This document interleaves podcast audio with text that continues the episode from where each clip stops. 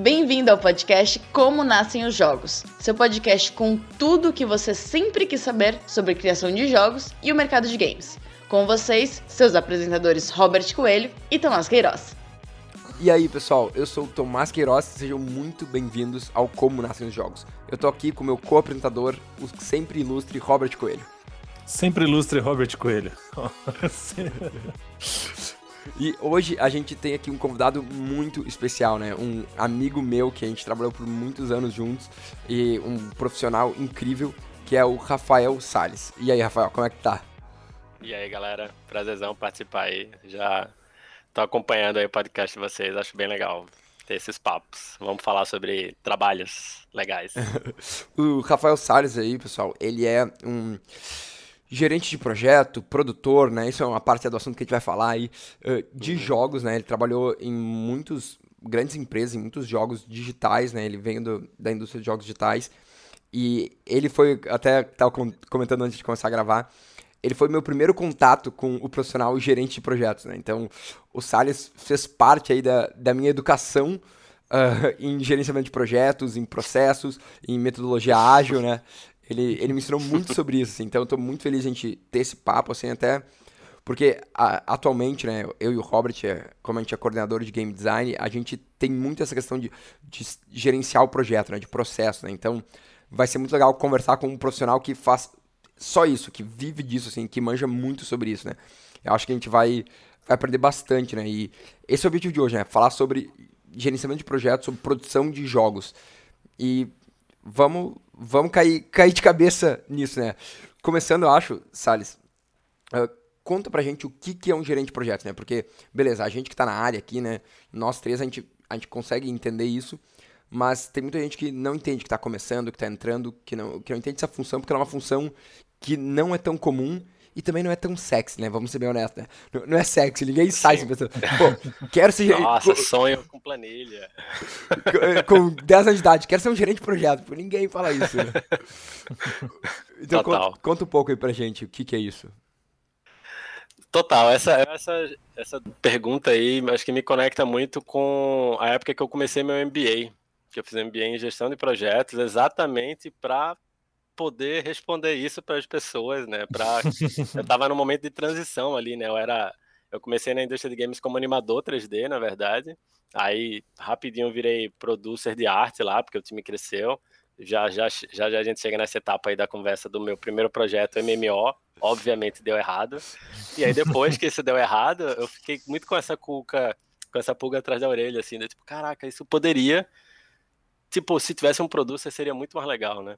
Só que eu percebi que era, seria melhor entender bem essas bases, né? E aí, gerente de projetos é, assim, projeto, né? Vamos falar primeiro antes do que é projeto. É uma coisa, pela definição lá do PMBOK, PMBOK é o Project Management Book of Knowledge.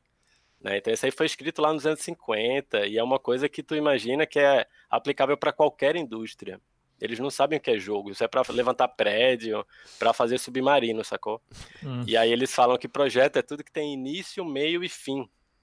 Tudo, todo esforço em equipe que tem início, meio e fim. E o gerente de projeto é um cara que vai garantir que isso vai acontecer dentro dos nove pilares lá da, do PMBOK, que são é, escopo, custo, aquela coisa toda, né? Então, tu garantir que tu tá gerenciando esses nove pilares, saca? É, entendendo realmente se a gente tem dinheiro para isso, se a gente tem prazo para isso e etc. Então é, é, de fato um papel, na minha opinião, muito de imagina assim, organizar uma Copa do Mundo, uma Olimpíadas, assim, a Olimpíadas que vai ter esse ano em Tóquio. Tem que ter um gerente de projetos, sabe, olhando o geral ali para garantir que as coisas vão acontecer.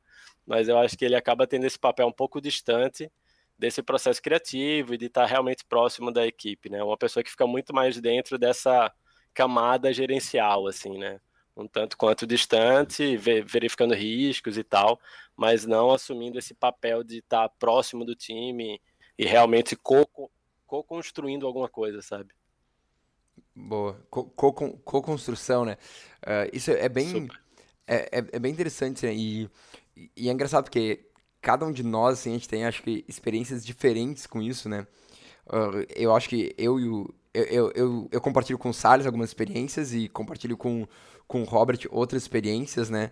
Que é um pouco a questão do também do teatro, né? Porque ou tu, né, Robert, tu, te, tu esteve no teatro, né? Então, tu também trabalhava com produtores lá, cara? Como, como é que era isso? Tu também tinha, tinha produtores para te ajudar nas, nas produções? Quando, quando tinha, era muito bom. é, não, o, o, teatro mais, o teatro profissional e mais estruturado, que tem mais, mais subsídios, vamos dizer assim, ele provavelmente tem, tem produtores, porque é, uma, é muito importante. Agora, tem muitos grupos indies, muitos grupos que estão começando, é, grupos no interior também, que, que às vezes o cara é o diretor, ele é o dramaturgo, ele é o iluminador, ele é produtor, e eu fiz muito esse papel, assim, na minha vida.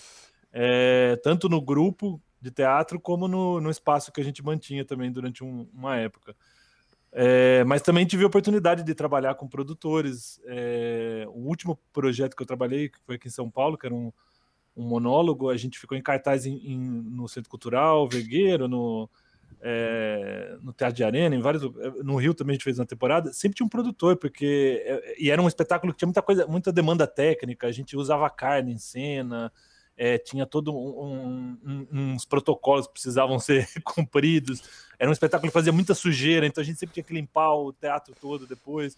Então tem que ter alguém cuidando disso, senão você fica louco, né? E é, e é uma coisa interessante porque é um trabalho que não aparece, né?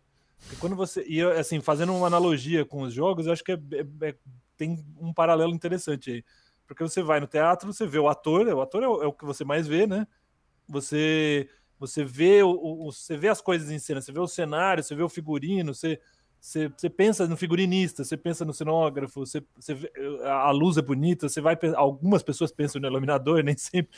É, no texto. texto. O texto que você ouve, que é a história que está sendo contada, você vai pensar no dramaturgo, no cara que dirigiu aquilo tudo mas você não vai pensar no cara que fez aparecer aquele negócio em cena que precisa todo dia ter, ter um prato de sopa. Tem um Total. produtor que tem que fazer aquele prato de sopa acontecer todo, todo o final de semana, de sexta, sábado e domingo, naquele horário, ela tem que estar tá quentinha, cheirando para o público. É, então tem todo um. É, é, é, é, uma, é uma. O cara não cuida só disso, né? Ele normalmente cuida de outras coisas relacionadas à, à dinâmica do, do espaço do teatro, né? Tipo, você pro, pro cara estar tá lá na bilheteria, você comprar o ingresso. Então, tipo, é um, é um, é um, um serviço que, que, não, que, não, que a gente não vê. E, pro, e, e acho que e acredito que deva ser assim em várias coisas. A gente não pensa no produtor quando a gente vê um filme, né? Tipo, ah, o Oscar de, de melhor produção. não, é, é, o Oscar de melhor filme. É... Mas é engraçado, quem pega o Oscar de melhor filme, quem recebe é o produtor. Não, é o diretor. Era isso que eu ia falar, porque eles são os caras que fizeram o filme. Mas é que tem, aí tem vários níveis de produção também, né? Tem o uhum. produtor executivo, tem o produtorista, o produtor aquilo. É, e, e, eu imagino que, o, que essa função no, no game digital tenha um pouco dessa, dessa invisibilidade para o público também, né, Rafael? Total, total, 100%. Assim, eu estava, inclusive, ano passado, quando passei pela Rogue Snail, né? Hora ou outra a gente conversava ali, os três produtores da empresa.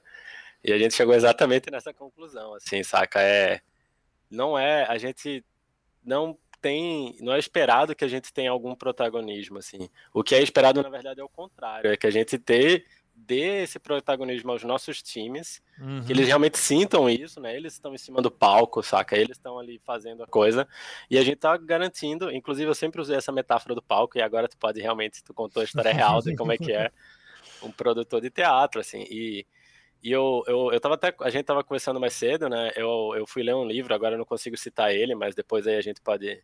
Nos comentários aí, se alguém na quiser, descrição. Super dá, assim, eu, eu consigo pegar depois, mas contando a história da produção, né? E o termo producer, ele, ele veio muito de indústrias como música, especialmente música lá no começo, depois foi para o cinema e games, conforme foi se tornando uma indústria gigante, acabou se inspirando por esse, por esse lugar, né? E, e eu acho que tem essa o, o, exemplo que eu vi nesse livro, eu achei, achei incrível, ele falava sobre uma banda de, de, de, música, assim, uma banda de rock.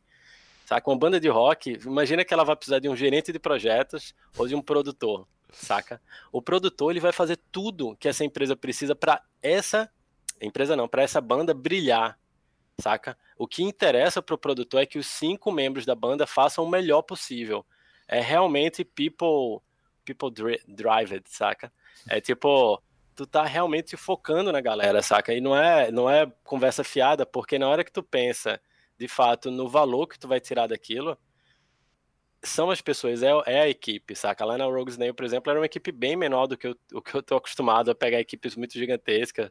Tem um outro livro que eu tô lendo agora, esse eu consigo citar, que é o Product Leadership.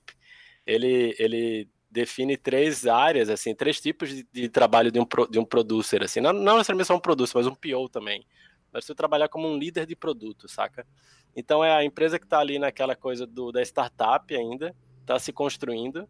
O outro que já é uma equipe que está é, emergindo, né, está subindo, é outro tipo de trabalho para esse producer, e o terceiro, que é o que a gente vê na Riot, que é o Enterprise Producer, saca? Então, tipo, tu está numa mega corporação que só de, tipo, toda, a cada, teve, teve anos lá na época que eu fiquei na Riot, que eu fui duas vezes para LA, junto com os outros producers, para a gente se reunir todos os producers do mundo, dos 20 escritórios que a Riot tinha, para a gente compartilhar boas práticas.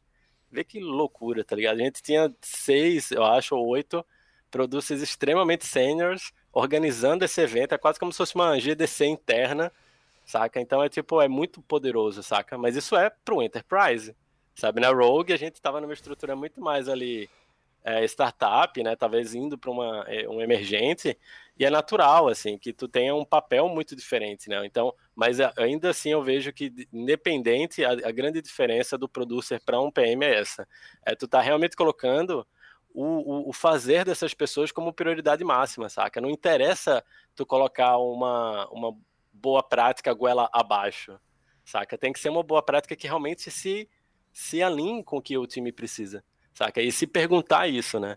Não ficar só, ah, vou fazer o Scrum como eu sempre quis. Tem que ser como o time precisa, saca? Entender de fato essas necessidades e ir incrementando. Não chegar ali com uma, uma bíblia e implementar tudo, saca? E, e Já baixar esses problemas, é, é, tipo, pá. Ba baixar o salmo aqui. Ouça a palavra do, ouça a palavra do, do, do Agile. Mas eu até diria que a Rogues né, com três producer, cara, eu diria que eles já estão já estão num segundo estágio, assim, porque ter, é. ter producer, acho que é bem o que o, vocês estavam comentando sobre ser um papel meio invisível, assim, né? E eu vim da edição de vídeo, eu fiquei muito tempo na edição de vídeo, a gente até brinca, né? Se tu nota o trabalho do editor, é porque ele fez um trabalho ruim. E eu acho que o produtor tem a mesma coisa. Tanto que. Exato. Quando é que a gente pensa em produção? Cyberpunk 2077. Aí a gente pensa em produção. Porque o jogo atrasou, porque a galera tava reclamando de crunch. Aí a gente pensa, não, a, a, a produção fez, fez merda, né? A produção errou.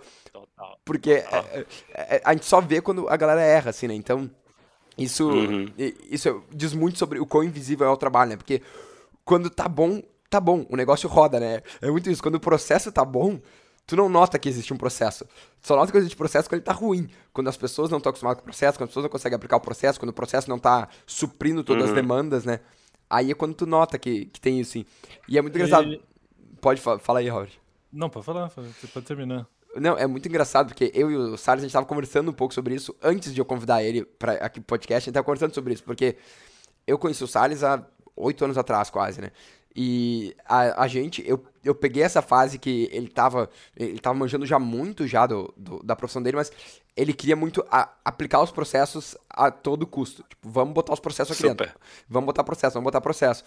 E depois de um tempo que a, a, gente conversou sobre isso essa semana, né? A gente conversou, tipo, pô, cara, não é sobre isso, é sobre encontrar o processo que funciona, né?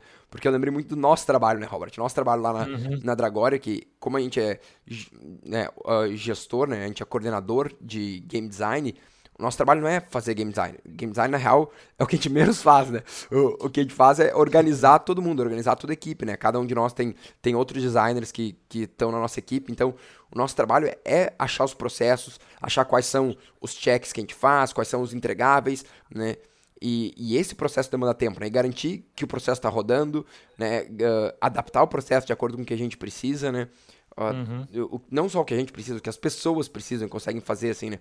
E foi bem legal que a gente teve essa conversa, eu Sário, sobre isso, em que, que é bem isso, né? O, o, produtor, ele. É claro que ele, ele manja sobre o processo, ele tem que fazer o processo acontecer, mas ele tem que jogar com as peças que ele tem, né? Não, não, não, adianta ele querer, ele querer jogar com o Ronaldinho, o cara não tem o Ronaldinho, entendeu? Tu, Total. Tu tem o Tomás, tu tem o Robert, tu vai ter que fazer acontecer com esses caras e faz o processo que funciona pra esses caras, sabe? Então, Total. isso é muito importante. Eu, eu, eu ia fazer uma pergunta pro Rafael que você começou a responder antes de eu perguntar. é, que é, sendo, como a gente tá dizendo, uma, uma coisa que é meio invisível pro público final, O que exatamente faz uma pessoa que tem essa função de, de producer? Quais são as. O que, o que pode acontecer ali? Como que a gente pode explicar para alguém Uhum. que está olhando de fora o que, que quais são as responsabilidades, de que maneira ele participa do processo? Super. A job Eu description. acho, Job description. É, eu, eu diria assim, é, hoje o que eu o que eu visualizo assim muito, dois, dois termos que eu gosto muito de usar é o, um bom producer, ele é a cola entre um monte de partes que não estão coexistindo, saca? Tipo assim, imagina então, por exemplo, num mega projeto, é, dá um exemplo como o Looney Tunes World of Mayhem que eu participei lá na Aquiles. No caso aqui na Aquiles, né? Que eu tô em Porto Alegre. O, o Tomás é que é o gaúcho e eu moro aqui, tô tomando aqui. E é o cara que tá com chimarrão, né? Mas o que que ele, o que que acontecia ali? A gente tem uma equipe de quase 100 pessoas no Brasil desenvolvendo o jogo. Então imagina só ali já teria bastante trabalho. Mas a gente também tinha pô, umas 20, 30 pessoas envolvidas, obviamente não trabalhando só com o Looney Tunes lá em Los Angeles, na Scopely. É, e a gente também tinha uns 15, umas 15, 20 pessoas na Romênia fazendo os testes com um parceiro que a Scopely tinha. Então, ao mesmo tempo que eu tinha que garantir que, sei lá, o meu game designer júnior dentro do meu pod estava se desenvolvendo e fazendo as coisas, ou sei lá, o programador sênior estava tendo todos os requisitos para ele fazer um bom trabalho, o QA já estava sabendo que daqui um, dois sprints vai vir um monte de coisa para testar, o QA lead, saca? Ó, então tu já, já se organiza aí, eu preciso que tu comece a, a escrever test plans e tudo mais. Ah, tu não tem demanda, tu não tem braço, deixa eu já alinhar isso lá com o pessoal da Scopely, dizer que isso vai atrasar, e aí já falo também com o cara da Romênia, com o producer da Romênia, ó, velho, não vai rolar, porque a gente tá gargalado aqui no time interno da Aquiles. Então é meio que garantir que a gente está tendo esse alinhamento, não só entre o meu time de 9 e 10 pessoas, mas no, na escala completa do projeto, né? Então, assim, acho que um dia a dia que eu vejo de um producer é, óbvio, depende muito dessas escalas que eu falei, né? Se tu tá numa startup, numa emergente ou numa enterprise, mas assim, tu acaba sempre tá, tá sempre lidando com, com reuniões onde tu se preocupa em melhorar o trabalho dessas pessoas de verdade, não de tu chegar lá e resolver o game design ou tirar por ti mesmo aquele empecilho que está no caminho do programador. Mas tu tá sempre, seja no daily scrum, conversando com o time e entendendo quais são os impedimentos que estão aparecendo, ou seja, tu tá, ah, tu tá totalmente livre. Isso é uma coisa muito rara de acontecer para um producer, mas vai que tu tá, tu já começa a se antecipar, saca, velho? O que é que vai dar de treta, saca? Tipo, vai dar treta, velho. Sempre dá treta. Sempre Qual é a treta treta. que vai dar? É enxergar Cara. tretas, né? É, e se antecipar, Enxergar, saca? é, e enxe- enxe- se antecipar, enxergar e resolver, né? Porque na hora que tu olha e tu vê que as pessoas estão brilhando, velho, é elas que vão fazer a mágica, sacou? São elas que vão Uhum. fazer. Uhum. Eu tô há alguns meses estudando Unreal, né? E para mim sempre foi assim, eu sempre fui um muito distante dessa parte técnica. E, e cada vez que eu me aproximo mais e vejo quão, quão mágico é esse processo mesmo, saca? Tu fazer o negócio virar realidade, saca? Mais eu respeito essas pessoas. Né? Então, assim, um tech artist, né? Sei lá, um artista técnico que consegue fazer uma coisa na Unity que tu fala assim, cara, como é que esse cara fez esse negócio na Unity, velho? Como é Sério que- mesmo, velho? Como é que esse jogo é Unity? né? Tu olha e pensa, cara, como é que esse jogo é assim, Unity? velho, isso é Unreal? E não, é porque, tipo, eu tenho esse domínio, sabe? Eu, eu, enfim, não querendo me delongar muito aqui, mas eu fico pensando muito nisso, assim, sabe? Nesse, no mastering que a gente tem, saca? Tipo, vocês são game designers. Por mais que vocês tenham conhecimentos de outras coisas também, aquele negócio do T-shape, né? A profundidade de vocês vai ser no game design, né? Vocês, tipo, eu, eu, eu vi o Tomás, assim, se, se transformando em game designer. Eu fiz design, né? Minha formação original é em design. Segundo semestre ali, já estudando game design. Nunca fui um game designer, mas sempre tive ao redor de game designers. Então é aquela coisa, né? Ah, lá no começo, no primeiro mês, tu só sabe o raso. Aí no segundo mês tu já sabe um pouco mais. Aí quando vê, lança o Alumbra. E aí quando vê, Dragore e um monte de cursos, né, e tal. Então é, é, eu vejo isso nesse sentido mesmo, assim, sabe? Tem até um vídeo no Extra Credits muito legal, que é So You Want to Be a Producer. E uma das coisas que é bem rapidinho, né? Como todo vídeo Extra Credits, vale a pena ver se alguém tem essa curiosidade. Mas uma das coisas que ele cita é isso: você vai perder a sua expertise. Então, se você era um artista 3D que virou producer, você vai se tornar um artista 3D, ex-artista 3D que agora é producer. Ou você pode até fazer isso no seu spare time, saca? Mas você não vai fazer isso mais no seu papel ali, porque você não é mais artista 3D, nem programador, nem game designer, né? Então você vai se distanciando dessas coisas profundas, mas vai com certeza entendendo geral, né? Tipo QA, a quantidade de coisas que eu aprendi de QA, de programação, de tudo. Mas eu não sou um bom, eu não, eu não sentaria para codificar um jogo, sacou? Então é, é, isso, é tu ir se sentindo à vontade com esses vários universos e, e acreditando, né? Deixando essas pessoas se especializarem onde elas são, onde elas querem ser especialistas, né? E não tu, ficar com esse papel como se tu tivesse que tomar todas as decisões. Já cometi muito esse erro, inclusive na Riot. Conversa hora ou outra com amigos, assim, com eu, inclusive com o Tomás, outros, assim. O quanto é que é aquela história, né? A trajetória do, do, do producer, né? É tu saber se desapegar disso, saca? Saber é. realmente confiar no time. Porque vai ser a partir deles que as coisas. E se não for a partir deles, eles não vão ter autonomia. E sem autonomia, eles não vão ficar felizes. Porque eles vão ver em ti uma, uma figura autoritária, saca? Mesmo que a tua intenção não seja autoritária, acaba passando essa visibilidade, né? Então é realmente acreditar e empoderar essa galera, assim, para que eles façam a mágica deles, assim. Muito, muito boa definição, cara, muito legal. E é, é muito louco tudo isso que tu falou. Ah, o vídeo do Extra Credits, ele tem legenda em português. Quase todos, eu não sei se eles têm, mas quase todos eles têm. Eu acho que tem também. É. Sim. Vamos colocar na descrição. E eu, e eu sinto um pouco isso, assim, né? E eu não sei se tu sente, Robert, eu acho que isso é mais uh, contigo também. Porque o que, que é o T-shape, né? Que o Salles comentou, que é uma coisa que a gente falava muito na Riot, é o profissional em formato de T, né? Que ele manja um pouco de várias áreas, mas ele manja muito de uma área só, né? Então por isso que ele fica em formato de T, né? Ele, ele tem, ele tem uma base de várias coisas e ele manja muito de uma coisa só. Eu sim, senti nesse nosso projeto da Dragore, né? Que a gente tá lá junto, Robert. Eu senti que a gente foi, em vez de T, a gente foi se tornando mais um triangular a gente foi uh, aumentando o conhecimento em, em, áreas adjacentes ao game design, né? E não necessariamente aprofundando o nosso game design, porque a gente precisava, que é bem isso, a gente precisava estar tá manjando mais de projeto, a gente precisava estar tá manjando mais de scope, a gente precisava estar tá manjando mais de QA, a gente precisava estar manjando mais né, de, de playtest. Então eu senti que a gente começou, a, em vez de triângulo, a gente ficou um pouco mais, uh, em vez de T, a gente ficou um pouco mais triangular, aumentando um pouco uhum. esses outros conhecimentos adjacentes ao game design, assim, né? Eu não sei se tu sente que, que tu passou por isso também. Eu, é, porque foi uma demanda natural do que, que, o projeto tinha e a gente tinha que suprir, né? Então, foi uma coisa natural. Eu acho que todo projeto tem. É... A gente aprende um pouco com alguma coisa, né? E nesse a gente aprendeu bastante coisa, porque era uma experiência bem diferente pra gente, né? E e ainda estamos aprendendo bastante coisa, está sendo maravilhoso. É, isso eu acho que é uma. Eu, eu acho que, que profissões que, que, que envolvem projetos, né? Que tem começo, meio e fim, como você falou lá no, no, no, na, na, explicação do, do que é um projeto. É, profissões que envolvem projetos, elas envolvem esse, esse sempre aprendendo alguma coisa num projeto novo, né? Porque ele vai exigir demandas que os outros não tinham, que ele vai ter um escopo que o outro não, não tinha. É, sempre vai ter uma coisa diferente. Até porque se fosse sempre igual, não tinha por que o projeto estar tá existindo, né? Os projetos, novos projetos nascem porque eles estão trazendo algo diferente. Se eles estivessem trazendo a mesma coisa, eles não nasceriam, né?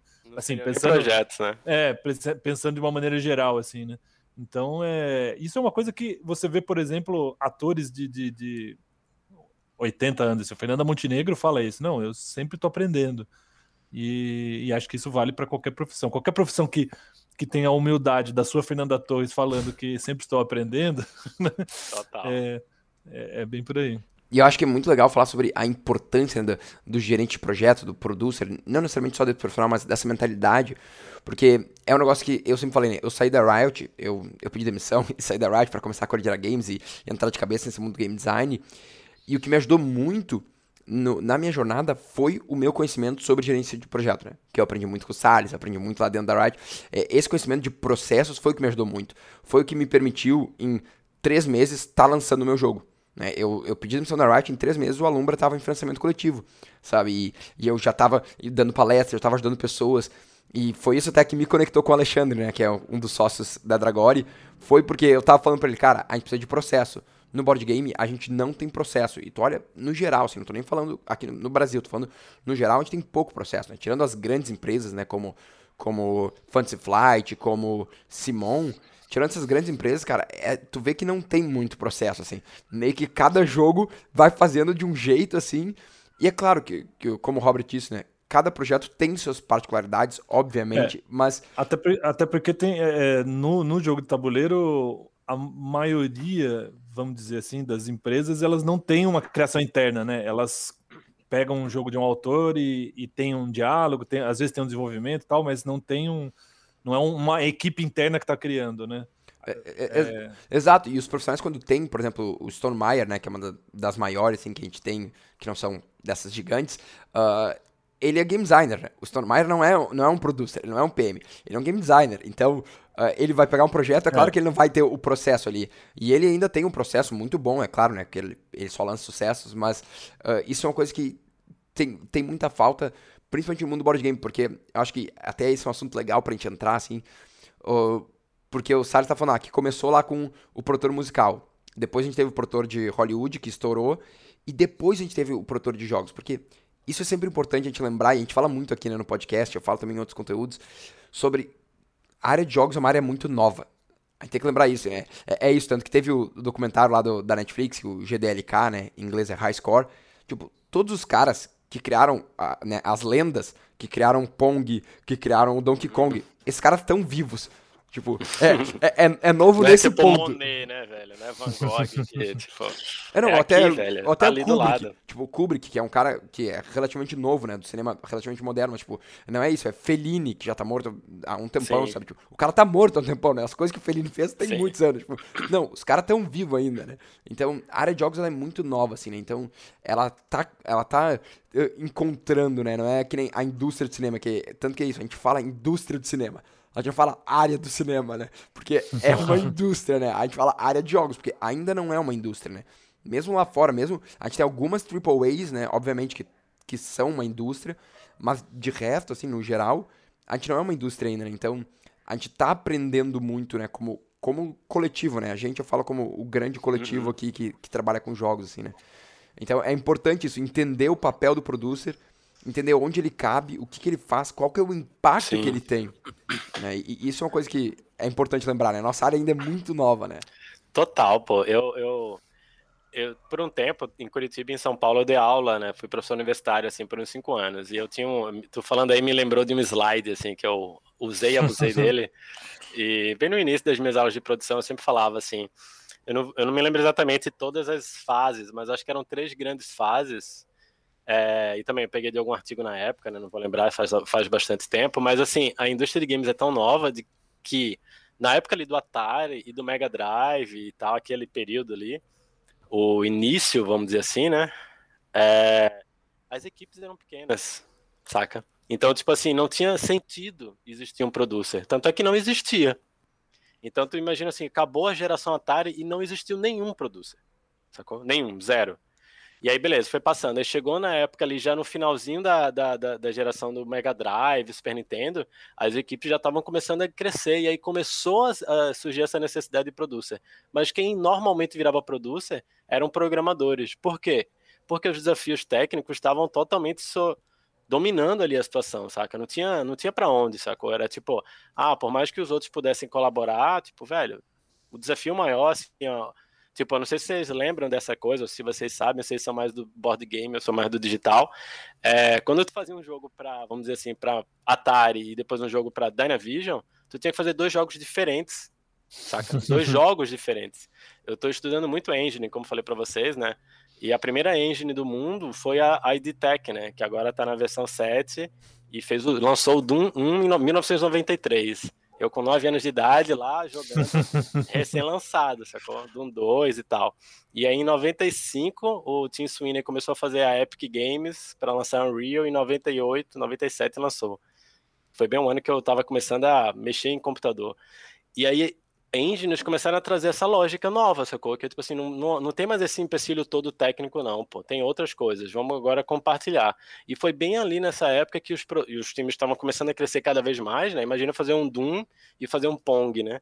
Então, pô, já começou a, a, a, escala dos times, né? Enquanto que a escala na época da, do Atari era uma a três pessoas, normalmente brothers, é, e tu passava mais um pouco ali na época de 10 anos depois do Pong, pô, no máximo 5, 10 pessoas, e aí agora, final do século passado, nossa, era tipo 100 pessoas já, saca? E tu vê a Assassin's Creed 3, quer dizer, Assassin's Creed 45, é sempre 9.500 pessoas, tá ligado? Eu tenho um é. grandíssimo amigo que é producer, tá lá numa mega empresa em na Suécia, inclusive a Suécia é uma, um, merc um mercado gigantesco de games, está crescendo muito, e ele comenta assim que a empresa, a, a, eu acho que eu não posso falar o nome da empresa porque, né, mas enfim, a empresa é, é, tem uma visão muito clara sobre tem que mudar isso aí, pô. E, igual o Tim Sweeney, não dá mais para acreditar que tá tudo bem ter 3 mil pessoas fazendo um jogo. Não dá mais. Tim Sweeney é o CEO e criador da Unreal, né? CEO da Epic.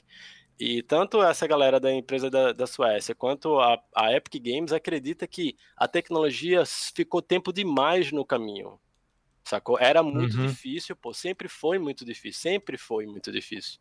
E aí agora essas coisas estão começando a cair, por exemplo, um exemplo só para dar para vocês, o MetaHuman, eu não sei se vocês viram, mas é uma novidade que a que a Unreal tá trazendo, assim, é um negócio bizarro que eu consigo fazer vocês dois, tipo, modelar vocês dois assim em uma manhã, sacou?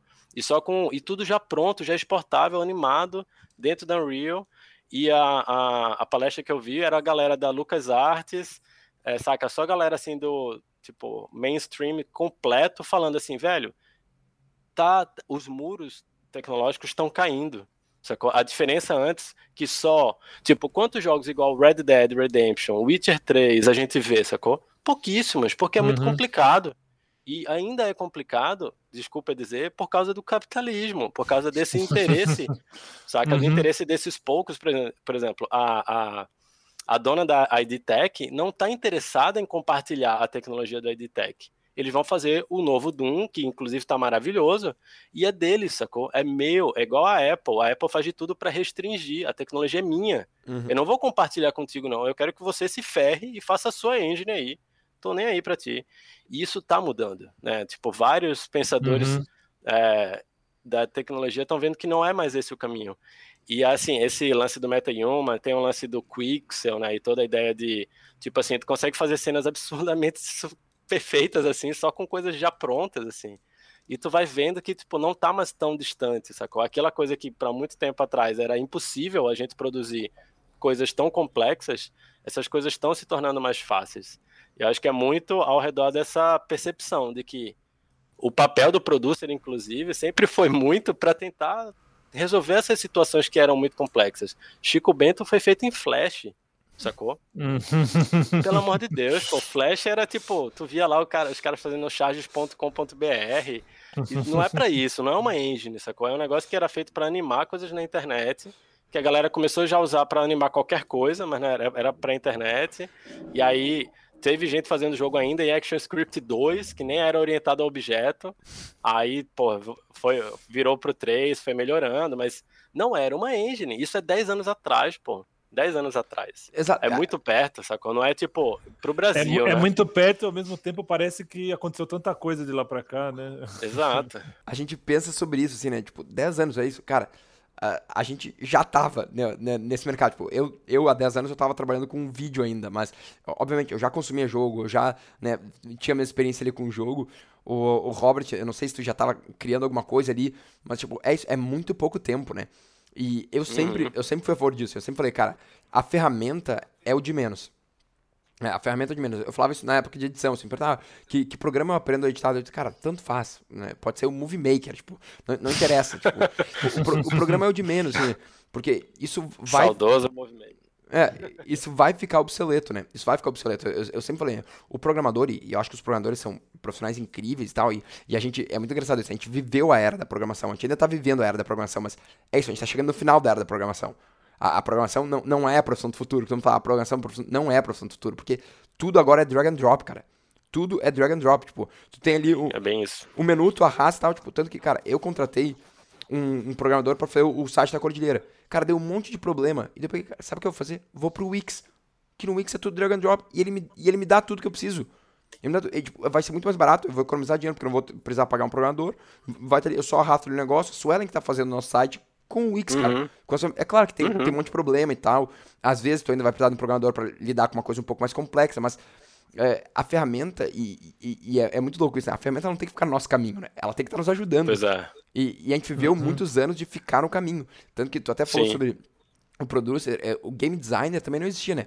O game designer ele começou a existir ali na era, na era uhum. Mega Drive, um pouco ali Super. Super, Nintendo, mais ou menos, porque ainda, eles ainda eram programadores, né?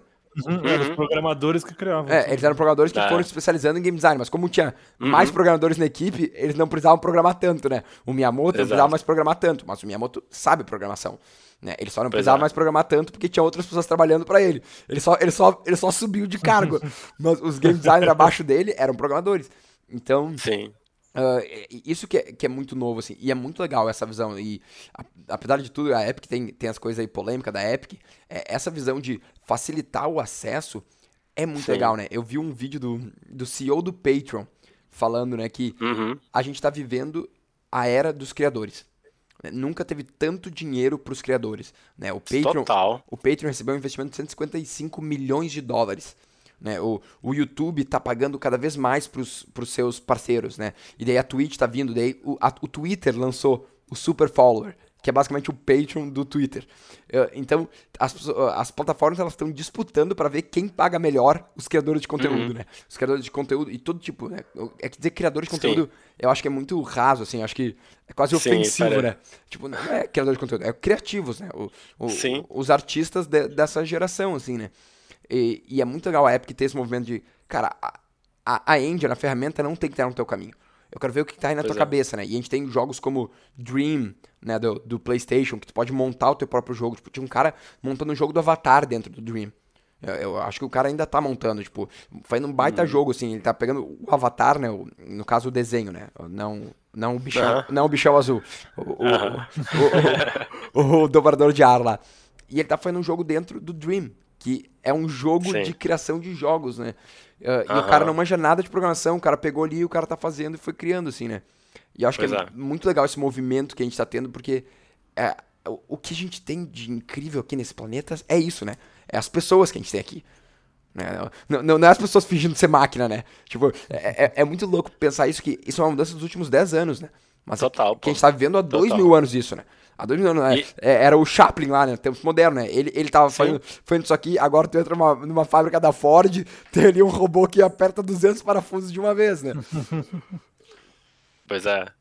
É muito louco, assim. Eu, eu realmente acho que o papel de qualquer tipo de gestão, assim, tá na, muito numa posição, principalmente como produção, assim, é garantir que aquele desenvolvimento vai acontecer da melhor maneira possível, mais suave possível. Só que quando tu tá numa situação em que tu nunca fez algo parecido, a parte técnica é absolutamente difícil, absurdamente difícil. Tu nunca fez nada próximo disso. Pronto, vai todo mundo ficar, tipo, vai ter que ser empírico, né? Ou não. Então, até uma coisa que eu percebo, eu vi isso muito mais forte nessas últimas duas empresas que eu passei, que é consultoria, tá ligado?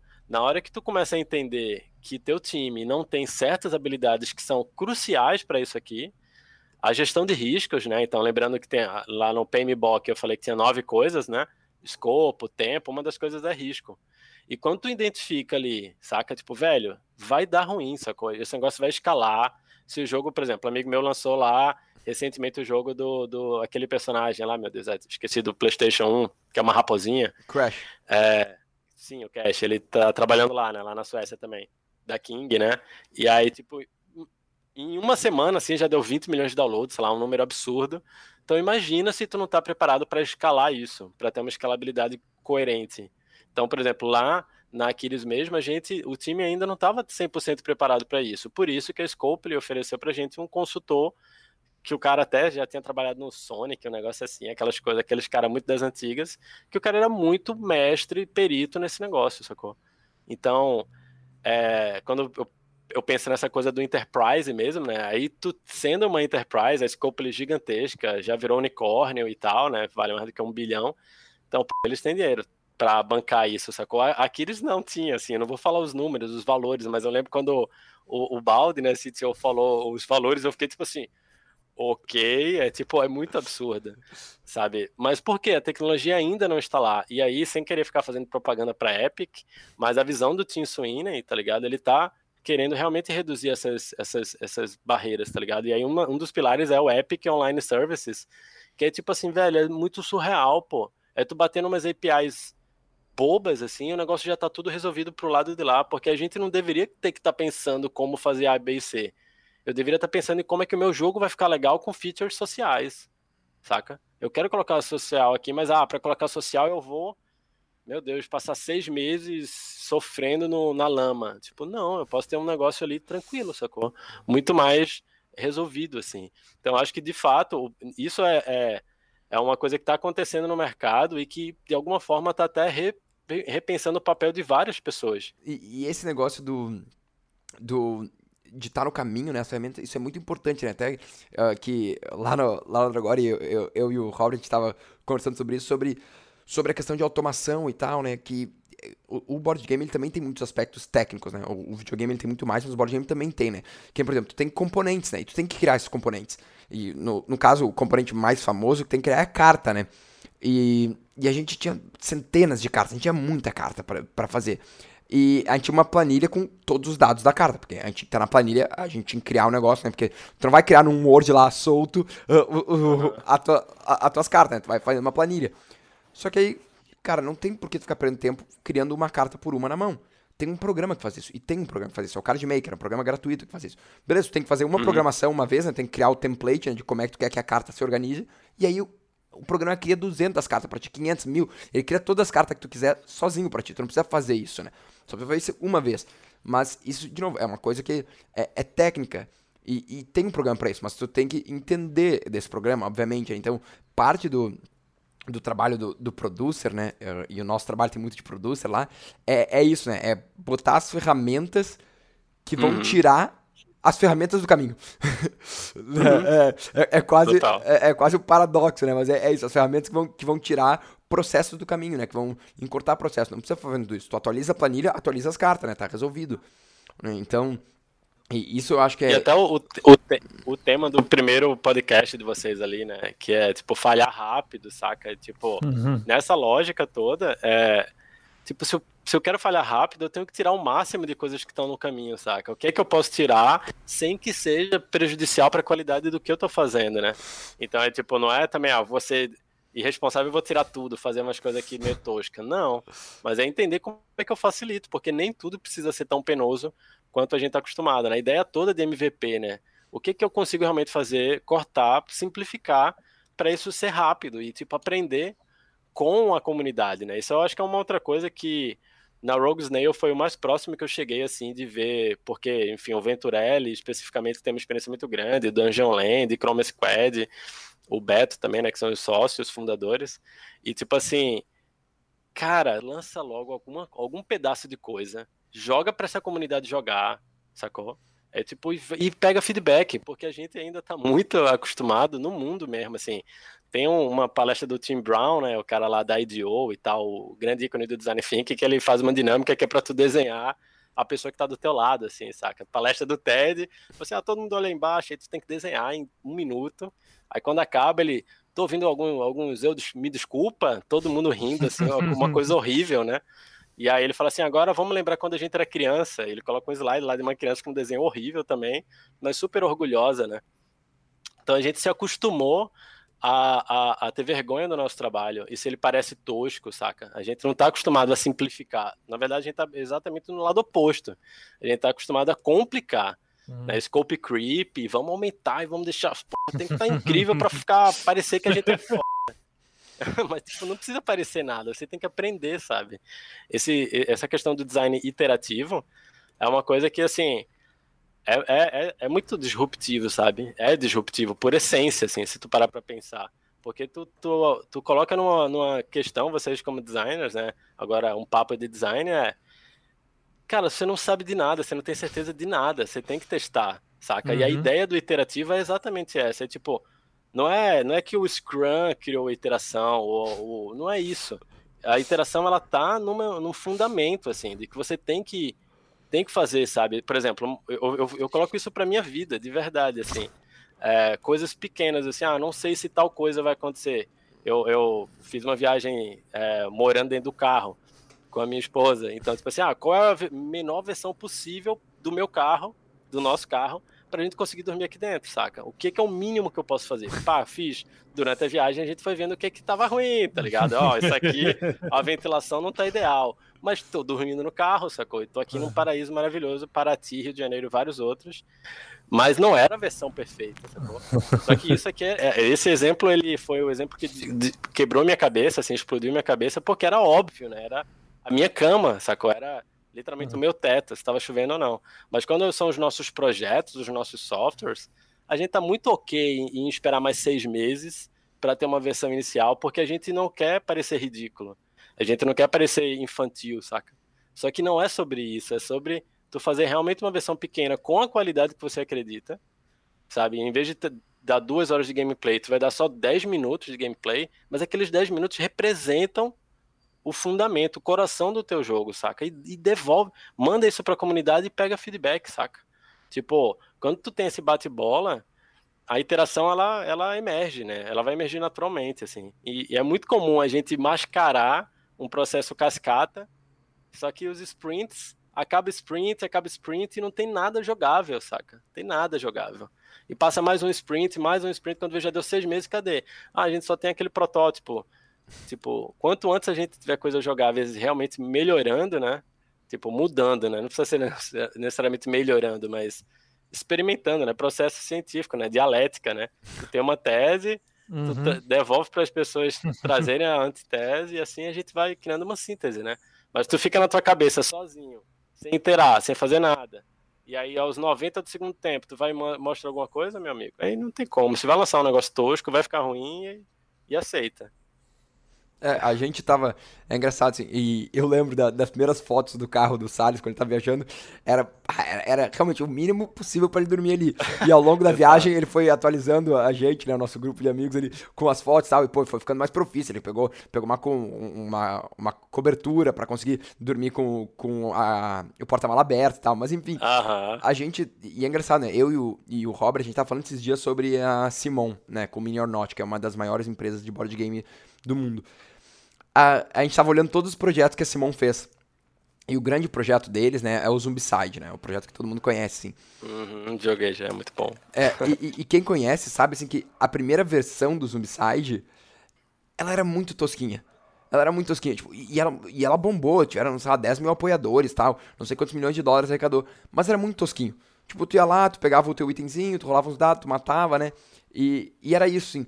E agora eles já estão na quinta versão, sei lá, eles estão no terceiro, é, foi para medieval, foi, uh, foi pro espaço, agora foi pro faroeste, e eles voltaram e relançaram de novo a primeira versão, uma segunda edição da primeira versão. Então eles já uhum. passaram por três universos, e, e, e, faz sete anos, é isso, Robert? Não, tem uns dez anos já, né? É. Desde a primeira? É, Dez, é um, São 10 anos. É. Então, eles, é, e, e, eles foram iterando né, o jogo deles. É isso, eles tinham um jogo ali que era legalzinho, publicaram aquele jogo ali e, à medida do tempo, eles foram iterando, né? Então, uh, também existe isso, né? Uh, acho que isso também é legal, assim, de falar, cara, não vai ser o único jogo que tu vai lançar na vida. É, acho que pro, é. pro, pra galera indie que tá nos escutando aqui, né, que, que tem ali a equipe com seus amigos e tal, tipo, pensa, cara, não vai ser o único jogo que tu vai lançar na vida. Então, Super. tá tudo bem, tipo, lança esse jogo e itera... E, Aprende algo, né? É, Aprende e, algo e itera como profissional, né? Tipo, fique, fique melhor pro próximo jogo tu fazer um trabalho melhor, sabe? Tipo, é, é isso, sabe? Eu, eu lancei o Alumbra, beleza, gosto do Alumbra, ainda tenho orgulho dele, mas é isso, foi meu primeiro jogo, tá tudo bem. Eu aprendi coisas e no meu próximo jogo vai ser melhor, meu próximo vai ser melhor, né? O Mar de Mentiras que eu fiz desenvolvimento já vai ser melhor, o, o, o terceiro jogo também já vai ser melhor e, e tá tudo bem, sabe? É, é, é, é ir seguindo adiante, né? Não, não ficar... Uh, não ficar tão preso na, na perfeição, né?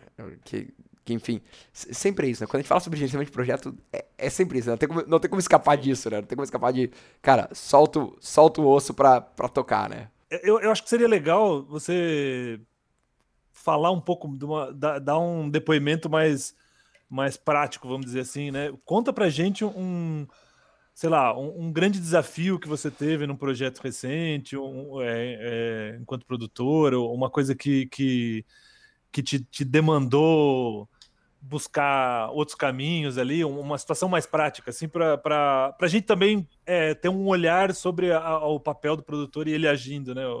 Animal. é. É, faz o, faz o clipe, né? O highlight, o último highlight. Assim, é. tipo, Olha lá, o cara tá produzindo muito, tá sendo muito produtor. né, no, no mercado de serious games também era sempre 10 projetos ao mesmo tempo. Então ali foi a, a, a coisa mais PM que eu vivi na minha vida, foi esses universos de serious games, porque tu tem lá o jogo da, do Itaú, o jogo da Natura, o jogo não sei o que. Do, do Itaú é um board game, aí o outro é não sei o que. Então tu tem vários projetos que o time é sempre duas, três pessoas, tá ligado? E tu coloca uma dessas três pessoas como lead do projeto. Então eu conseguia gerenciar tipo 13, 14 projetos ao mesmo tempo e só me envolvia com projetos que realmente estavam dando problemas uhum. maiores, né? Acho que esse é muito o papel quando eu penso num, num, num project manager, né? Ele é um gerente mesmo do projeto, né? Não tem início, meio e fim. Eu tenho que garantir que o início é bom, o meio é bom e o fim é bom.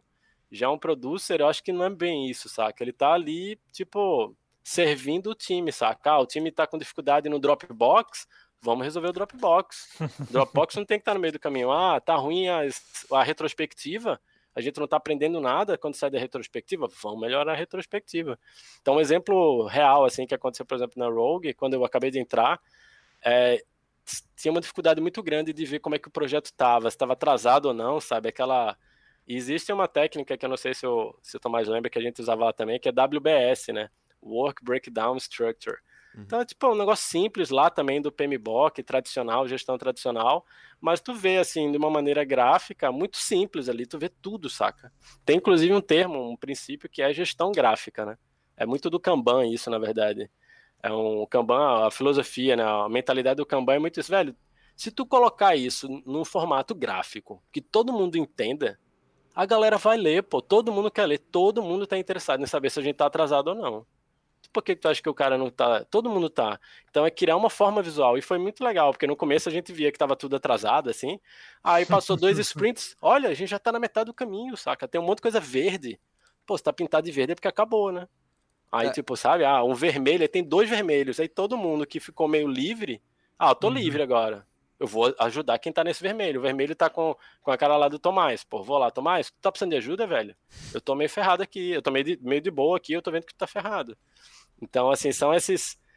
E, é, o que eu mais a, a, me apaixono, assim, pela gestão é, de produção, né? É realmente entrar num time e conseguir identificar esses pontos de melhoria.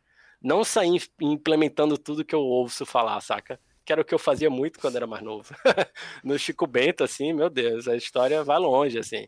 Boa. Totalmente desnecessário, assim. Eu ficava implementando um monte de processo só pela curiosidade, saca? Não porque o time precisasse daquilo. Ah, vamos ver se funciona esse processo. É, essa questão né, de aplicar, só ficar querendo aplicar o processo, né, é realmente é viver o, o Agile no, na sua vida, né? Porque lá nos fundamentos do Agile eles falam, né? Tipo, nós vamos priorizar pessoas e não processo, né? E não documentação, acho que é. E uhum. É muito fácil de ler isso, né? Mas aplicar isso na vida real é um pouco mais difícil, né? Porque funciona, né? E, e não é egoísmo dos produtores, não é egoísmo né? Do, do, dos coordenadores de querer ficar aplicando o processo, né? É porque a gente sabe que isso funciona.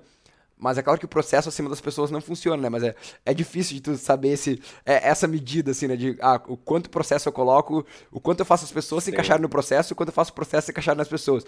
Isso é uma medida muito difícil que tu vai aprendendo com, com o tempo, né? Com, com a experiência, assim. Né? Então, é muito legal e, ver isso. E as pessoas entenderem o projeto também, o, o processo, também ajuda bastante. Essa, essa parada que o Rafael estava falando de visualmente você você enxerga as coisas acontecendo. A gente, a gente no, no, projeto que a gente está trabalhando na Dragore, a gente está desenvolvendo, criando muitas missões, muitas quests para a expansão do, do Arena.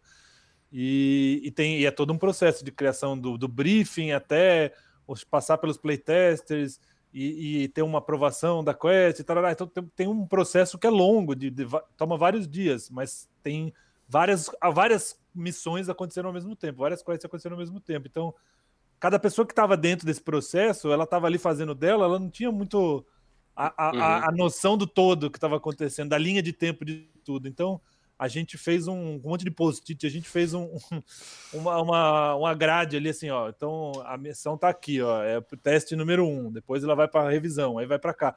E a gente também conseguiu a, a, passou a identificar melhor onde que cada missão estava, onde estava acontecendo os gargalos, que começava a juntar muita missão no, na mesma coluna tal. E a gente tem isso digital também, mas era a gente tinha isso na parede com post-it para todo mundo olhar e saber, ah, a missão está aqui e ter uma, uma, uma relação dela com, com o todo, né? Então, as coisas passaram a fluir melhor depois que a gente pôs na parede, inclusive. É, porque bem. todo mundo tem, um, tem uma percepção. Eu sou uma pessoa muito visual e eu gosto de fazer essas coisas.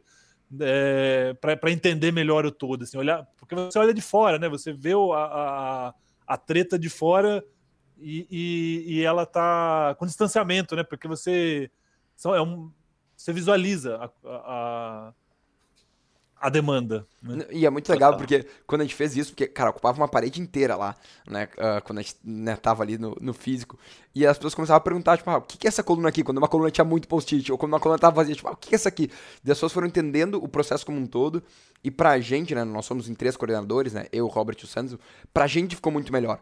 Porque daí a gente começou a ter noção do trabalho um do outro, de o que, que a equipe de cada um tava fazendo. Então, às vezes eu via, tipo, pô, o Robert tá com um monte de quest para revisar aqui. E deu, pô, Robert, tá precisando de ajuda? Tipo, o que, o que, que eu posso fazer para tu tá liberado para fazer o que tu precisa fazer hoje, que é revisar ele isso aqui? Deu, ele deu esse exemplo, mas o que aconteceu era o contrário. é, verdade, é verdade, é verdade. não, não vou dizer que é, que, que é, isso, só dei um exemplo aqui. Uh, mas é muito legal porque a, a equipe tem a visão do todo, assim, né? E tu ter a visão Sim. do todo, eu acho que isso é, eu acho que é o grande, é, é o bom fechamento aqui, né? Porque foi o que o Salles estava falando, né? De tu ter uma noção de programação, tu ter uma noção de arte, tu ter uma noção de. Então, tu ter uma noção do todo, do que está acontecendo no processo inteiro, é bom para todo mundo, né? Porque daí tu, tu sabe como tu pode facilitar para outras pessoas, né? O, os uhum. designers lá, eles começaram a, a se preocupar em como eles facilitavam para os testers, né? Como eles entregavam para ser mais fácil para os testers fazerem, para eles fazerem mais rápido, né? Então, uh, uhum. to, todo esse processo fica melhor quando todo mundo tá integrado, né? É claro que tu não precisa saber fazer o trabalho da pessoa, né? Mas tu saber como ela faz o trabalho dela, pelo menos, já é um, um ótimo ótimo ponto de ajuda, assim, né? Rafael, antes da gente encaminhar aqui para o encerramento, é... dá uma dica para o pessoal que está ouvindo, que está assistindo, é... que quer saber mais, que o pessoal que está ouvindo pela primeira vez aí, tudo que essa parada aí de produção, de, de método ágil, de, de processo, de meu Deus do céu, nunca ouvi isso na vida, o que, que eu faço agora? Saio correndo? Não. Uhum. O Rafael vai dar uma dica aqui para você. O que, que esse pessoal pode pode procurar aí para começar a entender melhor como é que funciona essa parada toda? Pode crer. Eu, eu, eu me, me comovo com essa pergunta, porque lá no começo, assim, da minha transição para virar producer, não, tipo, não fazia ideia, assim, não fazia nem, nem para onde ir. Tanto é que eu comecei meu, meu MBA muito por isso, assim. Eu, eu acredito muito que tem uma relação muito muito próxima, por mais que a gente tenha essa discussão toda do PM e do producer serem diferentes, tem muita relação ainda assim, né? Porque tu tem essa posição de tu tá olhando o todo, né? Tu tá garantindo que aquela coisa vai, vai terminar. Então eu, eu gosto muito de pensar que para tu poder quebrar as regras, tu tem que entender das regras. Então estudar a gestão de projetos, assim, isso aí, pelo amor de Deus, tem muita coisa assim. Se você olhar, eu não conseguiria agora dar uma dica específica de qual lugar, assim, pensando em gestão de projetos, mas eu diria que é importante sim entender quais são as bases, os fundamentos de como tu organiza equipes em projetos é, tradicionais, digamos assim, né? E aí, além do tradicional, eu sou, o Tomás sabe, assim, eu sou totalmente fascinado por Agile, e para mim é uma pena que é um livro em inglês, mas assim, é o que mudou minha vida e continua sempre na minha percepção, assim. É um livro que o Clinton Kate, que inclusive é um cara que está dando agora palestras esse ano na GDC, Tipo, a GDC tá, obviamente, né, por causa da pandemia, sendo totalmente impactada, né?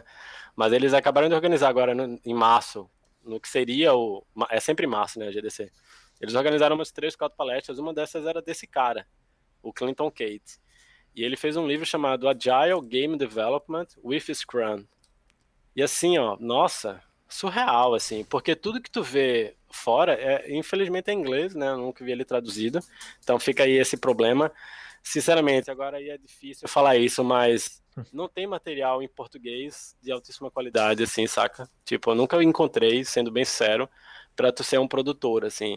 Então acaba indo muito pro inglês, assim. Então, se você quer ser producer, estuda inglês. Tem muita gente, tem um mercado absurdo. Eu tô fazendo entrevista aí. Toda semana aparece vários recrutadores, sabe? Assim, é um, é um, é um, é um mercado grande. No Brasil, não. No Brasil é bem pequeno. Tipo, é, é, uma, é, é triste falar isso, mas é verdade. É, produção é normalmente para equipes maiores, assim, mas lá fora, tipo, cara, tem sempre vaga, sabe?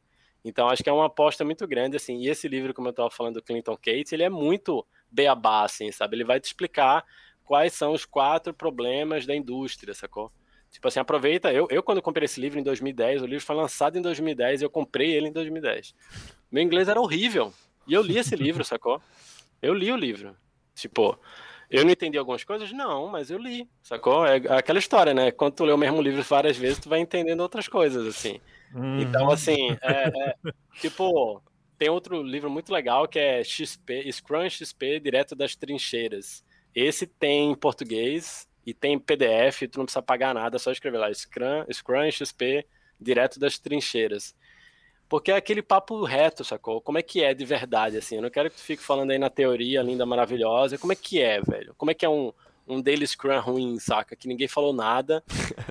É, ninguém falou que tem impedimento nenhum, assim. Como é que é esse teu gut feeling, saca? De tu perceber. Então, eu acho que, assim, começa pelos fundamentos, assim. Outro, outra dica que eu me esqueci, mas agora me veio à mente, até porque eu acho que tem em português, é ler o Manifesto Ágil. Tem um site lá, www.agilemanifesto.org, eu acho e assim, aquilo ali é, é o que me move, é o que move o Ahmed Sid, que é o cabeça do, de gestão de Agile lá na Riot até hoje. É uma mentalidade, não é um monte de processo, tem um monte de processo para todo lado, assim, mas na hora que tu coloca a tua mentalidade de que tu precisa e, e, a mentalidade não é nem só de tu sempre iterar. Às vezes o melhor é ser cascata.